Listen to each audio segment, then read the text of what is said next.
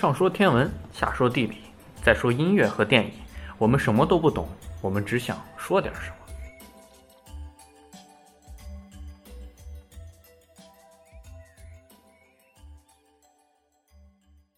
那我们现在来聊聊音乐。我们这期音乐的主题是德彪西的前奏曲。那让我们先来听听这首曲子。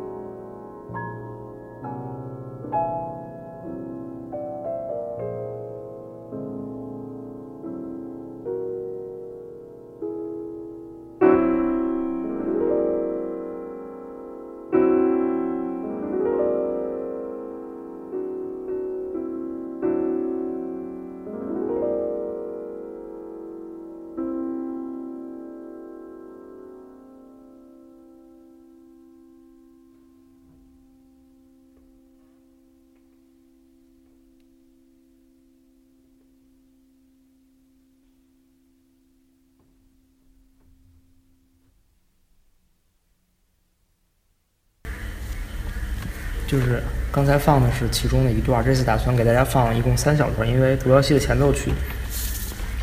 一共分为两部吧，每部十二首作品。这算是在继巴赫的十二平均律、贝多芬的三十二首钢琴奏鸣曲等这些就大的成套的钢琴作品之后，又一套很重量级的钢琴作品。虽然它是前奏曲，本身是很短小精悍的音乐形式吧。像肖邦也写过，挺一共二十四首前奏曲，德彪西也刚好是二十四首。他们好像对十二这个数字情有独钟，一部一般写十二或者十二的倍数。但是德彪西作为印象派的音乐家。印象派音乐家并不是画家，他的前奏曲其实我觉得是很能体现他这个印象派的特色。我们可以先来看一下前奏曲的名字，就是二十四首曲的名字依次是这个《德尔菲舞女》、帆、原野上的风、飘荡在晚风中的声音和香味、阿纳卡普里的山丘、雪上足迹、西风所见亚麻色头发的少女、中段的小夜曲、沉默的教堂、帕克之舞、游唱一人、雾。枯萎的落叶，维诺门，善舞的仙女，欧石南，怪癖的拉文将军，月色满亭台，水妖，向匹克威克致敬，埃及古湖，交替三度和焰火。其中除了这个交替三度以外，其他都是场景或者是一些感受的一个集中表现吧。那个亚什么亚麻亚麻色头发的少女应该是这其中最著名的一首。初中初中音乐课学过这首曲子，因为确实比较好听，而且。它这名字也起得非常有意境，让你听的时候这个样子，怎么想？反正想到一幅画是雷诺阿画的，叫是一幅肖像，英文叫什么？英文大概翻译成中文应该叫艾瑞尼吧，反正是一幅特别好看的肖像画。虽然当时那幅肖像画啊，被这个要求让他画这幅画的人觉得很难看，以至于并不接收，但是搁现在价格翻了好几百倍。这是后话，但是他的就德彪西作为一个印象派的音乐家，他是跟印象派的画家是有相通之相通的地方，拿音乐来表来描绘你看到事物的时候的感受，这是印象派画的一个核心所在，就是它描绘的并不是事物本身，而是你看到的时候对它产生的印象，对它产生的感受，所以才叫印象派。就我从德彪西二十四首前奏曲中取几首给大家介绍吧，刚才放的就是其中的第二首。第一本里第二首叫《帆》，它因为它跟德彪西的大海，我觉得是有一定关系，但是他们描绘水面的方法是不一样的。大海本身是在描绘，虽然并不是描绘波涛汹涌，大海也是相对风平浪静。这首曲子以后再聊吧，因为那首曲子我也听过蛮多遍的。但是《帆》的话，它是在怎么说呢？它它是通过水面上的景物，这个船的帆来来什么借贷还是什么，反正。通过这个来体现出这个水面的特点，非常宁静，而且就是非常的美。你同时就是感受到有水面的反光啊、水花啊，就相就这些相关的东西，波光粼粼的感觉，在这首曲子里是非常的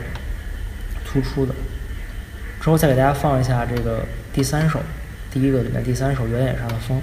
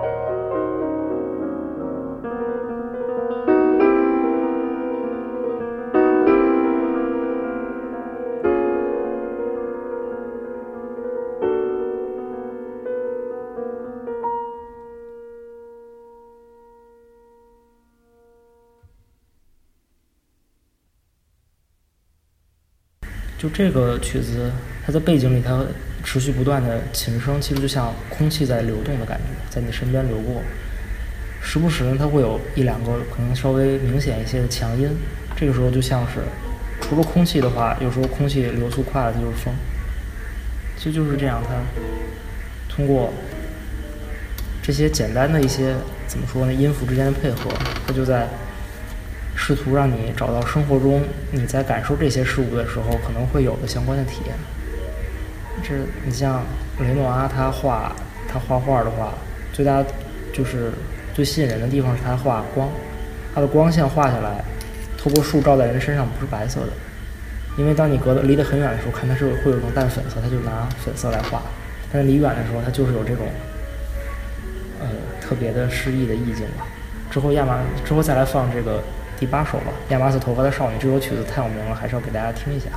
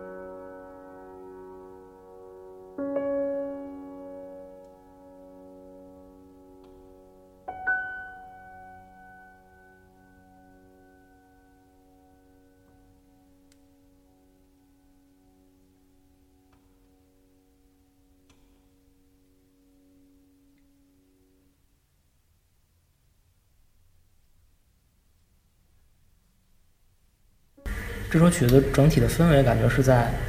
也是在那种很惬意的阳光里面。这个时候，整个的色调都是那种偏暖的感觉。之后，因为这个名字，你其实才会可能才会联想到这个亚麻色头的船，但其实这并不重要。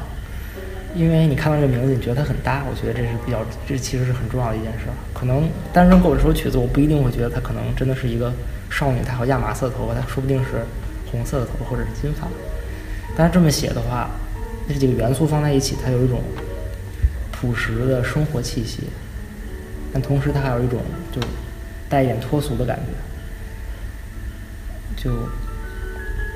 类似呃，反正有点小资风、小小资情调的画作吧。这也是印象派的这个音乐，我感觉很吸引人的地方。最后再来放一下，就。第二波里的第八首，也就是第二十首，叫《水妖》。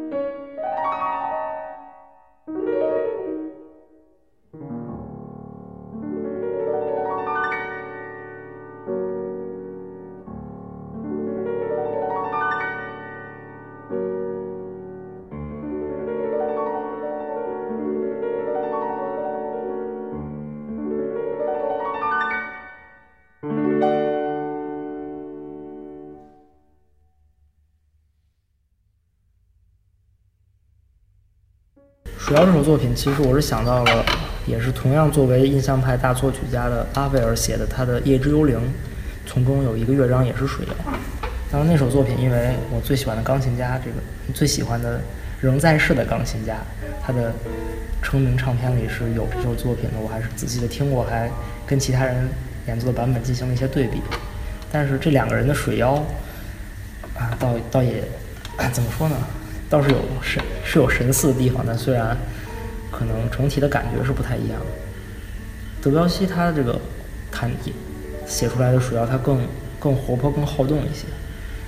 不会让人觉得有那种真的是妖怪啊、妖魔鬼怪在水里啊冒出来一个什么狰狞的脸吓你一跳。虽然拉威尔他也不是有这种，但是他会更阴沉一些，整个曲子不安的感觉更明显一点吧。德彪西这首前是整个两本前奏曲下来，平常听起来很轻松，然后很容易让人有一个放松的心情，而且能让你的思绪从你的现实生活中拉走吧，大概是这样。